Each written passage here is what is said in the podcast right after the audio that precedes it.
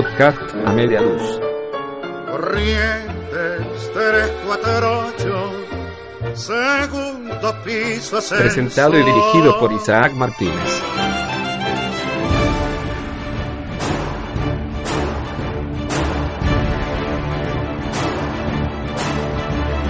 Que calle el tiempo sin herradura, que calle el viento por la locura, que pase el cuerdo por el consenso, que atienda como asemejo, que utilice la puerta y todas las llaves, que apure mi cuerpo en la batalla.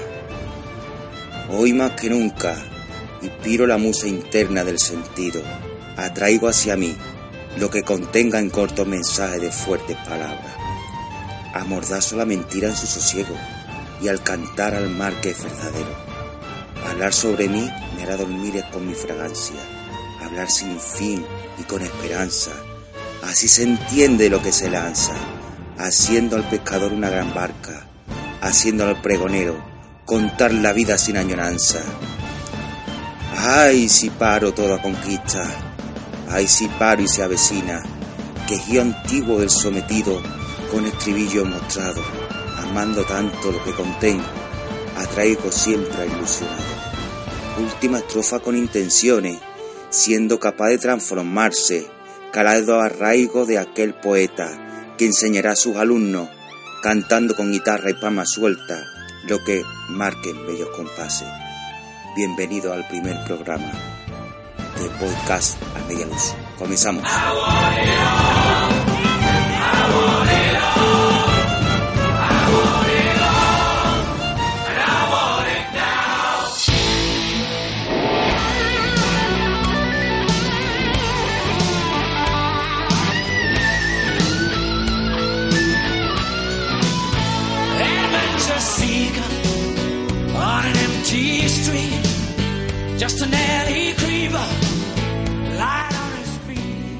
Nos visita la actriz sevillana Alicia Moruno, titulada por el Centro de Artes Escénicas de Sevilla y licenciada en Filología Alemana por la Universidad de Sevilla.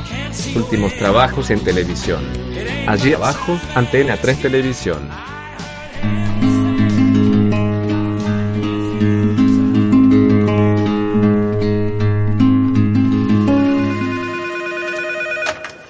Hotel Trip Macarena, ¿en qué puedo ayudarle? Eh, sí, buenos días. Mira, quiero información sobre la ponencia del doctor Basauri.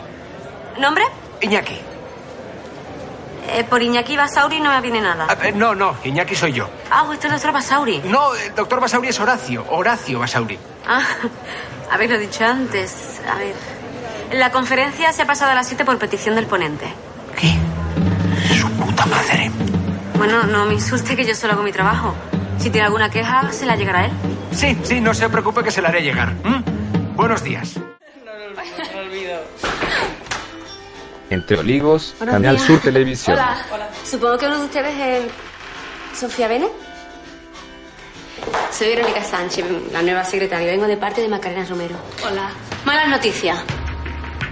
Vengo del taller de Macarena Romero y todavía no están los encargos que les hemos hecho. Pues eso no es lo peor.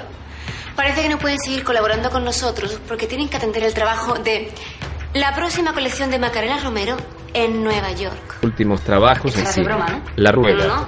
Largometraje de Álvaro de Dice que nos Armiñán. enviarán los Madre María hasta ahora. Largometraje de Pilar No nos cobrarán por los daños causados. Pero nada, después ya llegó la hora del convite. Últimos Y- trabajos en teatro. pasó ¿Dónde ese estaré esta noche? Dirigido por Carlos Álvarez Osorio. Personaje. no Juana de Arco. de Tormento Compañía. Pues nada, no fui capaz de hablar con mi hermana ni nada. Ay Carmela. Y me fui- Dirigido por Antonio me fui Rincón Cano. Personaje. Y entonces, pues, Carmela. estuve muy afectada. Compañía Maldito Veneno. Porque. Eso. Y no sé qué hacer.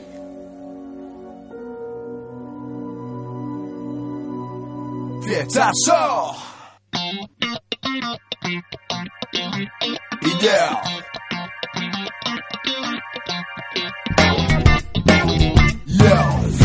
Fiesta, fiesta, fiesta, nada más queremos fiesta, fiesta, fiesta, y no miremos siesta, siesta, siesta, para seguir la fiesta, fiesta, fiesta, uh. Fiesta, fiesta, fiesta, nada más queremos fiesta, fiesta, fiesta, y no miremos siesta, siesta, siesta, para seguir la fiesta, fiesta, fiesta, uh. Me gusta la fiesta fecha, después de la siesta santa y después de la siesta santa seguiremos la fecha y nadie se acuerda. Muy bien, sorprendido por lo de señora. Bueno, es que ya señorita no se puede, la Real Academia de la Lengua creo que lo ha quitado ya de- del diccionario, me parece, ¿eh? pero no estoy muy bien informado. Bueno, pero no que... casada ni nada. Bueno, pero es señora, ya señora, ya señorita. Venga, vale. Y guarda, y guarda de género, no hay problema.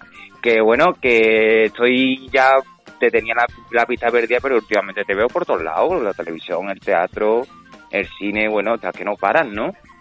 Estoy contenta, sí, sí, no me puedo quejar. Parece que el trabajo da su fruto. Hombre, ya en el Ecuador de la vida prácticamente ya es hora de ir recogiendo un poco lo que se ha sembrado. En Escucha, el Ecuador de la vida. Sí, Qué miedo. Bueno, pues yo también estoy en el Ecuador, nos llevamos poco tiempo, no vamos a decir la edad, que la gente No, por la, la gente por la U que lo que lo adivine. Claro, nosotros nuestro aspecto es muy joven, por lo tanto, Eh, escúchame, eh, ya sabe la gente más o menos porque han escuchado un poquito lo que está en las dos últimas cositas que has estado haciendo ahora. Pero bueno, cuéntanos un poquito porque no es lo mismo situación de, de allí abajo, un pequeño extracto y de, y de, y de, de Entre Olivos. Y bueno, yo creo que la gente se va, se va a sorprender, lógicamente, porque yo me sorprendió cuando, cuando lo escuché. es que todo es, todo es muy diferente y todo es muy bonito. Eh, la ventaja del teatro es que tiene mucho tiempo para trabajar un mismo personaje Sí, y después, bueno, el cine es maravilloso porque es magia. Y, y después la televisión, pues la televisión es una puerta a que te conozca mucha gente. claro, claro, claro. O sea, que dependiendo de lo que quieras, lo que necesites, cómo andes económicamente, que tiene mucho que ver también, que Claro, el teatro, el claro. teatro da poco dinero. Sí, Pero pero también el, estoy muy feliz. el teatro supongo también que será también lo más sacrificado a la hora de, de trabajo, ¿no? Pregunto Es sin saber. sí. Bueno, todo sacrificado porque también en los rodajes tienes que levantarte a lo mejor muy temprano, pero bueno, también la Sí. gente del campo lo hace, ¿no? Sí, lo Pero son sacrificados cada uno a su modo, pero es verdad que el teatro tiene que dedicarle muchísimo tiempo, muchos ensayos que en ocasiones no son remunerados, y mucho- muchas horas de carretera también para tener las funciones, El arte siempre ha estado mal pagado, o sea que no es nuevo de ahora. No ahora. desgraciadamente. Por es desgracia, por desgracia, es para que la gente Sí. conozca un poquito. Mm, Intenta una definición a televisión y cine y teatro, no es una pregunta muy complicada. Una definición. Sí, por lo que, el sentimiento que a ti te, te dé la televisión, el cine y el teatro como experiencia propia. La televisión, bueno, afortunadamente con, en, los, en los tres ámbitos he conocido gente maravillosa y espero conocer mucha más. Eh, pero la, la televisión es un poco estresante porque Sí. corres mucho. Tienes Sí. guiones de un día para otro y, y hay muchos que, te- eso, que, que terminas un rodaje y te, te recogemos a las 7 y hay una secuencia que hemos cambiado y tienes que volver a estudiar prácticamente todo. Es un Sí. poco estresante, Sí, pero bonita. Cine es pasión. El cine es magia.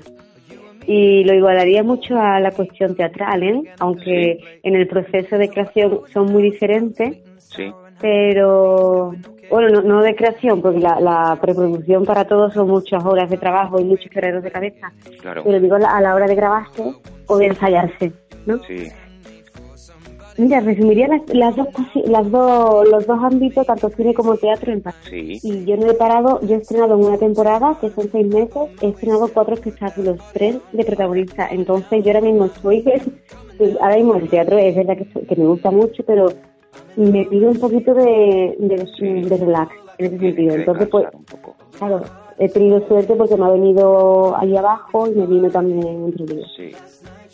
Una Mm. cosita que te iba yo a preguntar. Eh, ¿Tú crees que los actores tienen que ser como los psicólogos a la hora, o sea, cuando un psicólogo atiende a un paciente y cuando un actor o una actriz pues tiene un personaje, ¿tú lo pondrías en el mismo lugar? ¿O tú, crees que es diferente? ¿O esa comparación no, no sería así? ¿Cómo lo ves? Bueno, es verdad, es verdad que los actores tienes que analizar, analizas al personaje, ¿no? Porque si no sabes por dónde meterte. Y muchas, algo te digo yo, el texto sí, te dice muchas cosas, te define mucho del carácter del personaje, de- de- te lo dice, ¿no? El texto te chiva quién eres. Pero es verdad que, que sí tienes que analizar también. Pero no, no como psicólogo, sino también en cierto sentido dejar que, oye, que tengo un perrito pequeñito, ¿sabes? Se llama. Obi-Wan Kenobi. Ah, muy, Sí. muy buen nombre, pues ya la conoce todo el mundo. Pues encantado. Pues es un amigo, pero lo, lo compartimos. Vale. que, que eso, tienes que dejarte impregnar por el personaje. Entonces también muchas veces te sorprende porque en un ensayo o incluso una, en un espectáculo ya con el público y todo, de repente surge una cosa que dices, ostras, mira lo que me ha pasado. Y es el personaje que tú tienes que permitir que te invada y que también te guíe, siendo siempre consciente. Por ejemplo, Juana de Arco no puedo cortarle con la espada a la cabeza a nadie, pero si es verdad que en Juana de Arco cojo la espada y momentos que tú dices, ostras, mira qué movimiento, o mira que me ha llegado y he dicho el texto de otro modo al que, se, al que estaba ensayado. Entonces llega a meter uno en el personaje que se lo cree tanto, o sea, que eres capaz de, de separar lo que es la Alicia Moruno del propio personaje. ¿Es posible eso? ¿Tú eres Es capaz que de...? esa es nuestra profesión, Ya. el, ya, claro. el cambiarte de pellejo. ¿Cuánto puede llegar uno o uno a traerse de, de, de, de la persona física al personaje? ¿Cómo es ese proceso? Hombre, siempre tienes que ser consciente de que no eres tú. Claro, claro. Es como, por ejemplo, si te tocase eso, Juana de Arco, que tengo yo ahora estreno en Sevilla en otoño. Sí. Yo no puedo coger la espada o yo no puedo prenderme fuego porque soy, ¿sabes? Porque soy una persona. Tienes que ser consciente de que, Sí. de que cosas que no puedes hacer, o sea, te, te dejas llevar, pero siempre con... Es, es como un acuerdo que tú tienes con, con el personaje. Claro. Él, tú te dejas empapar por él y tú le cedes también tu... Suena un poco de loca, ¿eh? Pero no estoy loca. Pero mira, por ejemplo, Isaac, cuando éramos pequeños y tú jugábamos a que éramos piratas o a que éramos brujas Sí. o, o- princesas, tú te lo creías y a lo mejor tú jugando a piratas te han cortado una mano y has llevado un, un muñón de estos o un garfio y tú te lo has creído. Pues teatro es lo mismo, no olvidar al niño que tenemos dentro, es jugar, jugar, jugar. Y si tú te lo pasas bien, el público recibe lo mismo. Ya, ya. Yo creo que también Sí. la gente irá un poco a, a buscar eso, ¿no? Porque yo creo que también estamos, no me- yo me meto y supongo que también tú, el ritmo de vida que llevamos aquí en el, en el primer mundo, o sea, que estamos siempre con el tema de correr, de la competitividad, de llegar el primero, de tener una mejor vida, bueno, en fin, etcétera. Y que, que creo que al final cuando uno va al teatro es como va a soltar energía, ¿no? O sea, a canalizar esa energía con, con vosotros para que vosotros se la, se la deis, o sea, que sea una cosa que se, que se retroalimente, para que tú me entiendas. Creo, Sí. yo, creo yo que será así. Sí, es como entrar en una burbuja, ¿no? Es decir, mm, dejo, me bar- dejo el barro fuera, ¿no? Y entro en este mundo, en el mundo Sí. clásico. De todas formas, la profesión te busca, ¿eh? Sí. La profesión te llama. Igual algún día, de repente, dices, ostras, pues no, aquí me apetece y empiezas a probar, probar, probar y al final, Pues ya hablaremos, Te queda. ya hablaremos un día tranquilamente de eso. Yo me algún día a probar. ah, a ver si nos vemos. Claro que sí. Y bueno, yo creo que no nos queda nada más en el tintero. Escúchame, proyectos a largo a largo plazo, de aquí a. o sea, que tú digas que te, que te hayan comentado, que esté en un. todavía muy verde, así, para, para dar alguna alguna exclusiva, como si fuera esto el Sálvame, yo que sé, alguna Muy exclusiva. exclusiva. Sí, tendrás que darme, claro, hombre. Bueno, Juana de Arco, que es una- un proyecto, es un monólogo sobre mm, las últimas horas de vida de Juana de Arco Sí. en la prisión de Rouen y se estrena en otoño en Sevilla. Aún no tenemos fecha cerrada, pero se estrena próximamente. Y después, bueno, parece buscando, esperando la siguiente temporada de Entre Olivos. Eh, hecho, tengo una compañía con la que somos, somos varios socios que se llama Teatrasmagoria, que es una Mm. compañía de teatro infantil de cuentos de fantasma qué chulo. y hacemos espectáculos. Bueno, el último empezamos con Canción de Navidad, continuamos con ah, El Fantasma de Canterville, que ha sido premiado el año pasado como mejor espectáculo infantil. Sí. Y, y ahora estrenamos en, en- en Navidad pasada, en diciembre estrenamos Doctor Jekyll y Mr. Hyde. Y tenemos, vamos, cantamos en directo canciones Ajá. originales de la obra. Yo creo que ya otro día con más tranquilidad, ya cuando nos tengamos el café haremos una, una, una entrevista mejor grabada que esa por teléfono. Así que muchas gracias por habernos atendido.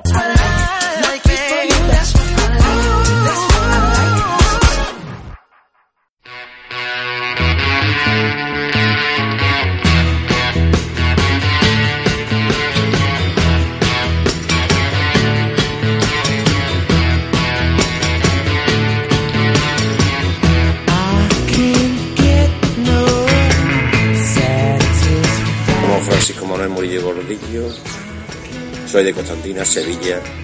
¿Qué año naciste? En 1970 me han dicho que nací, yo me siento muchísimo más joven, desde luego.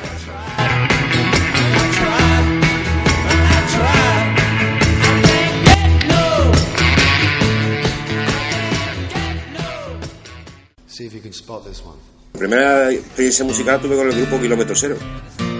¿Eran de pueblo? No, eran de. Fueron unos tipos que vinieron a tocar en una concentración de motos Y por más demonio me dejaron cantar un par de canciones, total, que al final terminé cantando con ella. Y fuimos a cantar a varios sitios, Montilla Moriles, no sé si... Y allí echamos un concertación en un pedazo de discotecón allí que no te digo, yo cantaba tres o cuatro canciones, lo que pasa es que y ensayé allí, tío, a, de Constantina a San José de la Rinconada, era para mí un... El grupo desaparecido, se fue de la tenía, más o menos. Pues eso sería el año... Digo, 30 años ya. Ah, he cogido una guitarra, pero me corté dos dedos, me corté las demás las que me doblé con motosierra y me dijo el médico que la guitarra era un buen recuperador. Total que me aprendí una escala pentatónica y empecé con la escala pentatónica con que Explica primero que una escala pentatónica, ¿no? la escala pentatónica yo no tengo ni idea lo que es la escala es la pentatónica. escala matemática de la música donde se van repitiendo los acordes con sonoridad mm, digamos eh, encadenada Tradúcelo al cristiano que lo entendamos. que es la- una, una, mm, una extensión de acordes que en- encajan en la sonoridad de una canción. Como un ejemplo. Pues si una canción está en La, pues La tiene su escala pentatónica, que, el, que son unas posiciones en la guitarra, y la- te las aprendes y a partir de ahí pues tú empiezas a improvisar.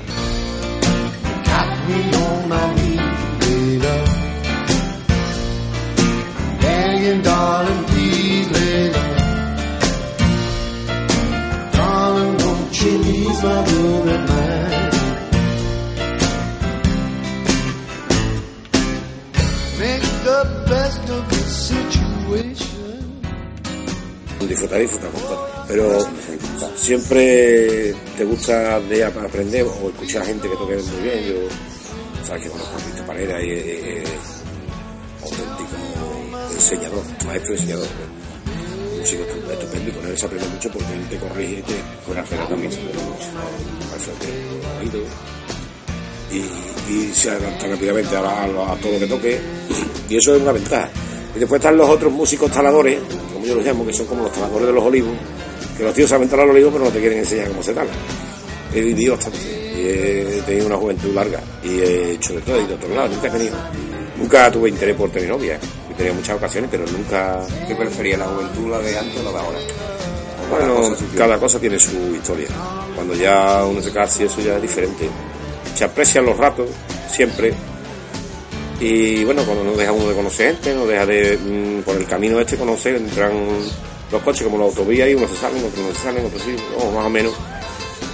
Eh, dentro de, de respeto hacia todo el mundo, yo sigo teniendo buenos amigos y sigo conociendo buenos amigos y buenas amistades con las que me puedo tomar una copa tranquilamente sin ningún problema y echar una noche de baile o de lo que sea, o de cubata y no hay problema ninguno, sabiendo... La típica pregunta, si tuvieras que irte a una isla desierta, ¿qué es lo que te llevarías? Solamente puedes llevarte una cosa. ¿Comida o algo, un momento personal? No vale responder en una guitarra, ¿eh? No, no, si no me llevaría una guitarra, me llevaría un móvil para que me vinieran a buscarme rápidamente. Eso no me vale, ¿eh? a ver, me llevaría a una isla desierta una guitarra, no sé, quizá quizás me llevaría un papel y un boli. Papel y un boli nada más. Sí. ¿Para Pues, dibujar o para escribir? Es que como es un papel y un boli tienen tantas salidas, Porque lo voy a- te lo voy a dibujar, poner más complicado. Tienes solamente tinta para una de las dos cosas. pues seguramente sería para dejar una nota cuando vinieran y encontraran ahí eso como una que he estado aquí, porque no habéis venido antes, mamones. Y el Sacramento, el Sacramento, pues estaba yo trabajando- de Triana, vamos. Estaba yo trabajando en la discoteca, total, que llega el jefe y me dice, eh, Chicho, tú vas a atender a Silvio. Tú eres más simpático, más... Y, me tocó a mí atenderlo. Claro, el hombre llegó allí, tenía su vestuario. Muchacho, tráeme una botella de whisky. Y le di una botella de whisky, pero me había dicho el batería que más de una botella y media no se podía beber. Y la... Y el total, ¿sabes? La botella de whisky se la hincó en, yo creo que en tres cuartos de hora. O una cosa así. Y pidió otra. Y cogió el, el, no me acuerdo cómo se llama la batería, es muy popular que sale esto de la cobra, y me dice, no, no, espérate, espérate, espérate. Ya se bebió uno, sí, sí, sí. Y cogió y llenó la segunda botella de whisky de, de zumo de manzana, de trina de manzana. llenó la segunda botella, estuvo el Silvio bebiendo trina de manzana.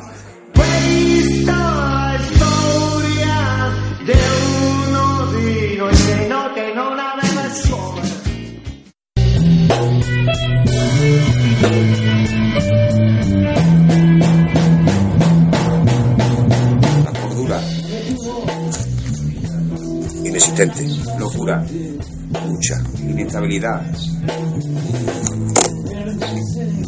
Te, diré una, una frase. Quizás la inestabilidad sea la estabilidad de alguien. Solo soy yo cuando estoy solo.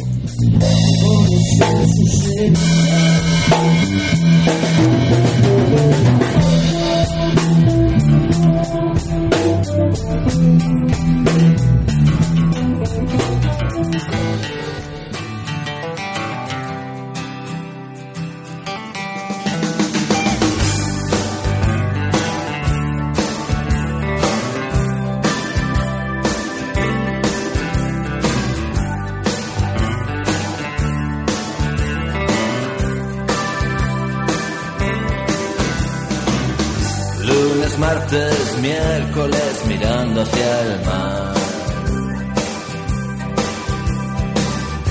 Es un buen lugar para irse a olvidar.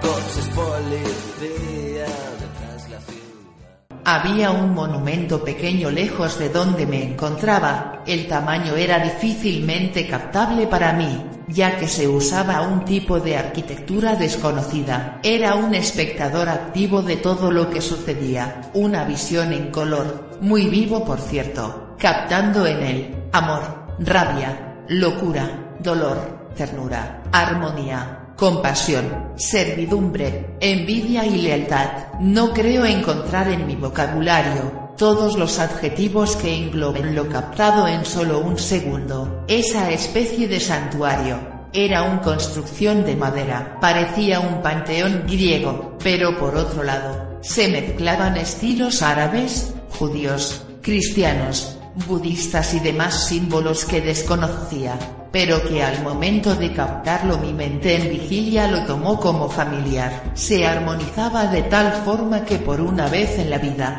parecía tener ante mis ojos la creencia universal sin límite alguno. Pisaba arena fina sobre mis pies, Calculo que estaría a unos 100 metros de aquel monumento especial. La anchura del camino sería aproximadamente de unos 15 metros. En los arcenes de este, había multitud de vegetación. La que más destacaba eran preciosas rosas blancas con una viveza sin igual. El cielo azul cristalino, se formaban a su vez por nubes majestuosas e impredecibles en sus formas. Cuando estaba empezando a captar todas las sensaciones que me envolvían, oí un susurro suave movido por el viento. Enfrente de aquel santuario había dos personas, sentados sobre dos tronos de plata. Me acerqué todo cuanto pude para no ser descubierto y oí una de las mejores enseñanzas de mi vida. Sabe padre, ayer mismo fui testigo de algo colosal y sorprendente. Dos pueblos que estaban en paz y se amaban en armonía con el universo se separaron para siempre.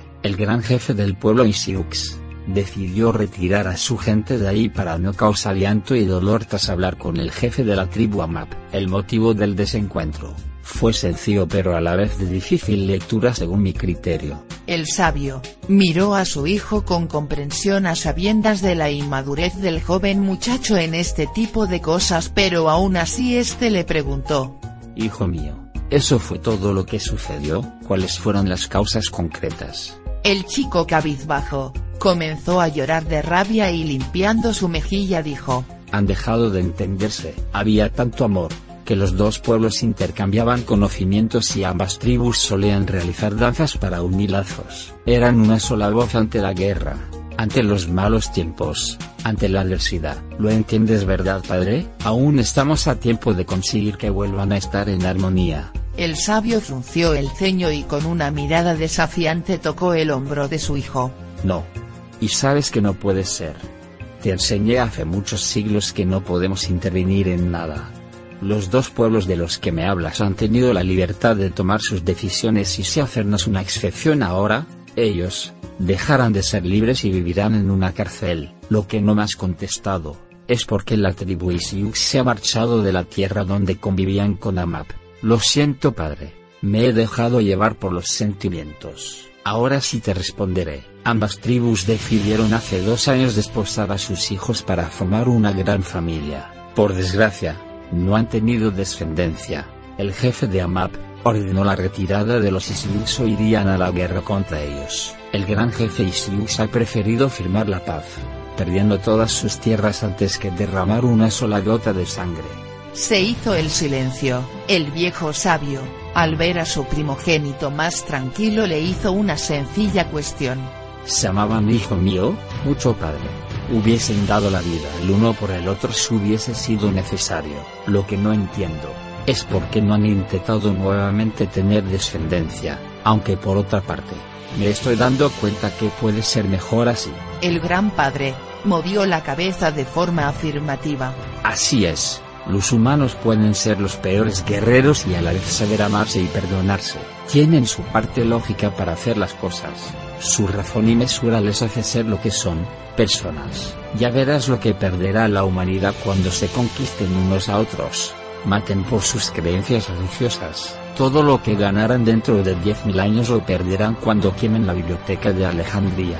Volverán a un tiempo de oscuridad pero resurgirán es su propia evolución. Y tú te cuestionas la perfección de la raza humana porque dos tribus hayan decidido romper lazos. Querido hijo, si ahora con mil personas en la Tierra surgen estas cosas, no quiero contarte cuando sean siete mil millones. Creo que nos juzgarán por haber creado a Adán y Eva y el paraíso terrenal. Una paz invadió todo mi cuerpo después de escuchar aquella bella conversación, pero tenía necesidad de seguir mi camino Apenas anduve unos dos kilómetros encontré ante mí un puente que cruzaba un río. No sabía si cruzar al otro lado. Sentía miedo escénico con solo dar un paso, y sentir los crujidos de la madera. Mi vértigo, ya de por sí acentuado por el miedo, me paralizaba. El pensamiento se repetía una y otra vez sin saber cómo cortarlo y cruzar sin más con paso firme y decidido. En un momento, cerré mis ojos,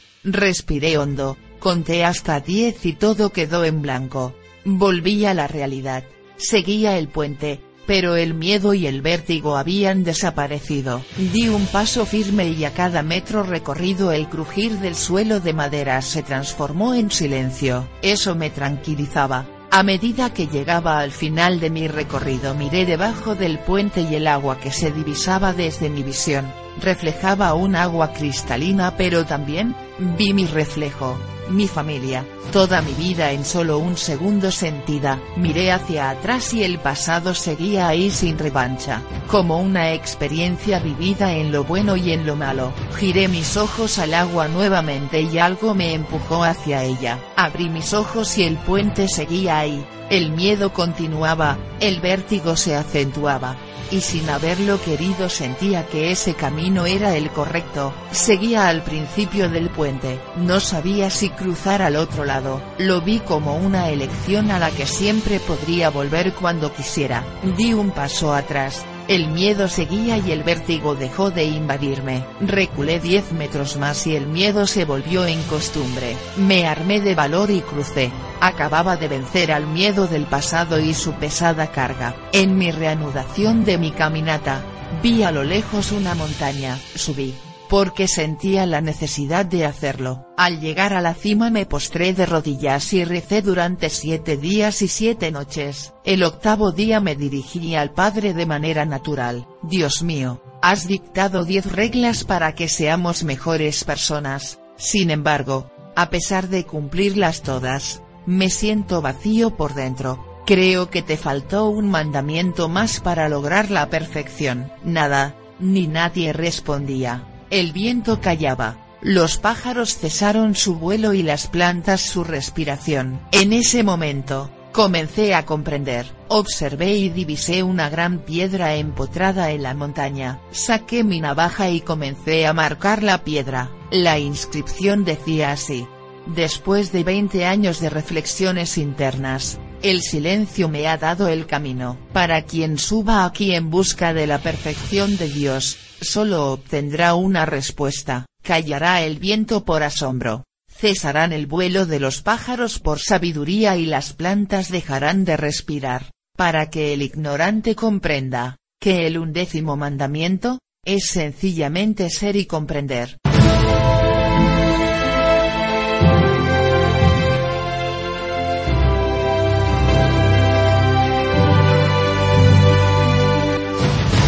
Relato creado y editado por Isaac Martínez. Podcast a media luz.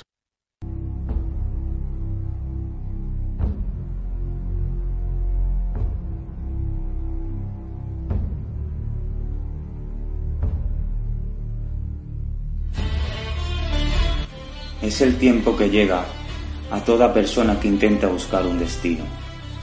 Es el tiempo que nos acorrala siempre que intentamos buscar salida.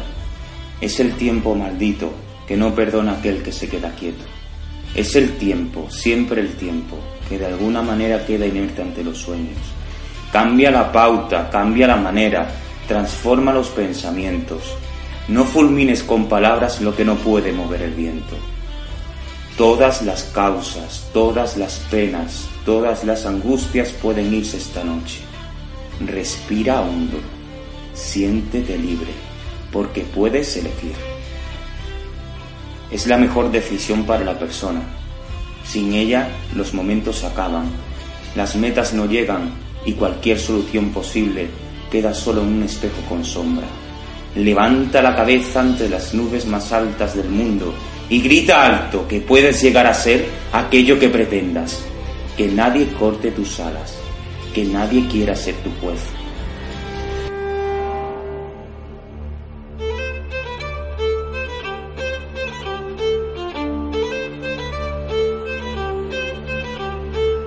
Terminamos el programa con la cantante y artista Laura Rey. Gran proyección nacional e internacional. Nos cuenta el lanzamiento de su primer trabajo.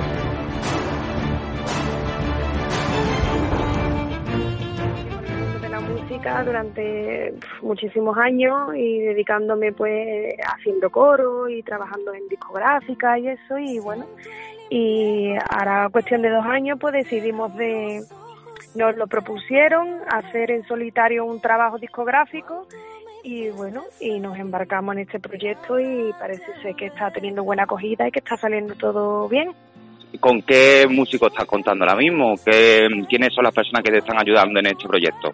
¿Son personas Pues conocidas? ¿Son personas a las que tú has buscado? O... Sí, sí, no, yo he tenido la suerte de, de contar con tanto con músicos como en la producción musical con, con músicos y con gente de, de primera línea de, de este país. Las canciones son de Sarva, Sarva Bianchetti y Juan Maleal, que son productores mm, eh, que han trabajado con Pastora Soler, con David Bisbal. Juanma y Sarva son de, son de Cádiz. Eh, mm, también eh, los músicos igualmente el- los músicos pues son músicos de aquí, músicos del, del norte, pero que son eh, la verdad que trabajo con, con gente de, de primera línea, a la que estoy tremendamente agradecida que hayan tenido también la, la digamos la deferencia de, de- de querer trabajar en, en, en este proyecto. Ahora vamos a hablar del single, pero si tuviera que, que desgranarme un poquito el disco, contarme un poquito tú cómo definirías, cómo lo definirías por parte, por los temas, cómo lo, cómo lo, cómo lo verías tú de- desde fuera, si no fueras tú la que hubieses cantado el disco y fuera la primera vez que lo escuchara, ¿qué, sentimientos son los que te causa? El disco está, el- hemos tardado un año y medio en terminarlo porque por elegir las canciones, hay canciones inéditas que, que son de Sarva y de, y de Juan Maleal y hay canciones también que son versiones. Hemos, hemos elegido artistas masculinos Sí. por el hecho de, de darle un toque más femenino y traérmelo un poco más a mi terreno Sí. y como son pues desde a Mauri Gutiérrez a Alejandro Fernández o Mar Anthony Sí. y, y, y el, el disco es, es un disco que se, se maneja entre las baladas, el pop, to- con un toque muy mexicano Sí. con- y se mueve por ahí, por esa onda. Y el primer single que tienes ahora mismo que se está escuchando, El primer single se llama Me Toca Perder, Sí. que es el que estamos ahora promocionando y el que estamos trabajando en radio Sí. y televisión y eso, y bueno, es, es un tema de Sarva Bianchetti, como te he dicho antes, sí, y, y bueno pues está teniendo muy buena acogida y es eso es una es una balada pop que que camina camina ahí en, en aires mexicanos con trompeteo muy mexicano con guitarrones con por esa onda y ahora pues cuestión de un mes o así sacamos el segundo sencillo Sí. que se vaya creo que mm, optaremos por lo que yo daría que es un tema también de, de Juan Maleal y, Sí. Y bueno, y espero que tenga también la, la acogida por lo menos que ha tenido el primero. Supongo que las plataformas digitales podrán podrán descargarse y comprarlas y demás. Escúchame, si quiere alguien verte, ¿tienes, ¿tienes planteado alguna gira o qué tipo de promoción estás haciendo? Queremos hacer la presentación del disco una vez que salga el disco, lo que pasa que aún no está el disco eh, físico en la calle. Sí. Eh, queremos hacer una presentación en algún teatro, promoción, mucha eh, y eso mucho trabajar lo que es el, el single en concreto. Siento el invierno en la piel, hoy cierro los ojos y te puedo ver. Cuánto me hiciste feliz y ahora te alejas. Echo de menos tu ser, tu aroma,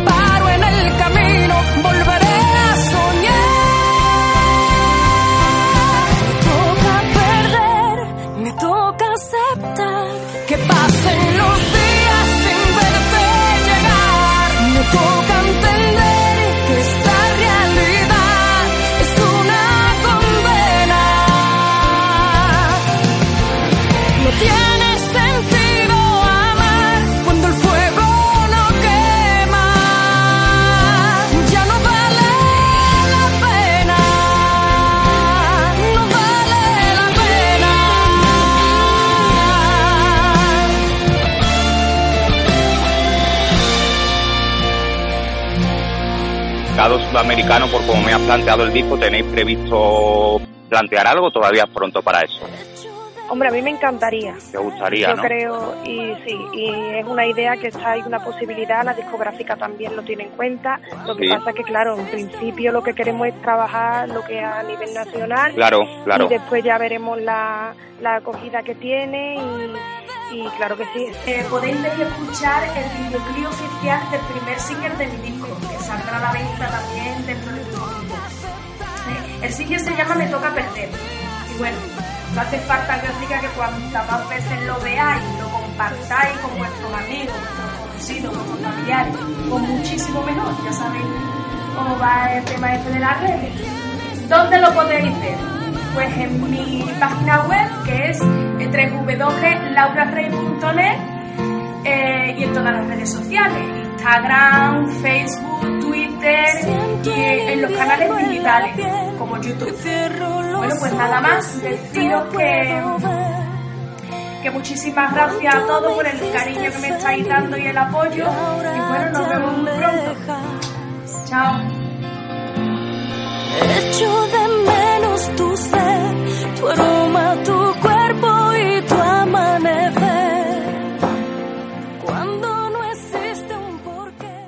A media luz es un brujo el amor, a media luz los besos, a media luz los dos, y todo a media luz, crepúsculo interior. A Laura, a Alicia y a Chicho por haberse prestado a este experimento auditivo, a este experimento digital. Nos vemos muy pronto, de verdad. Ha sido una experiencia muy positiva y espero que vosotros lo hayáis recogido igual. luz, crepúsculo interior, que suave terciopelo, la media luz de amor. Tu a media luz es un brujo el amor. Muchas gracias por todo. Nos vemos pronto. Adiós. A media luz los dos y todo a media luz, crepúsculo interior, que suave terciopelo, la media luz de amor.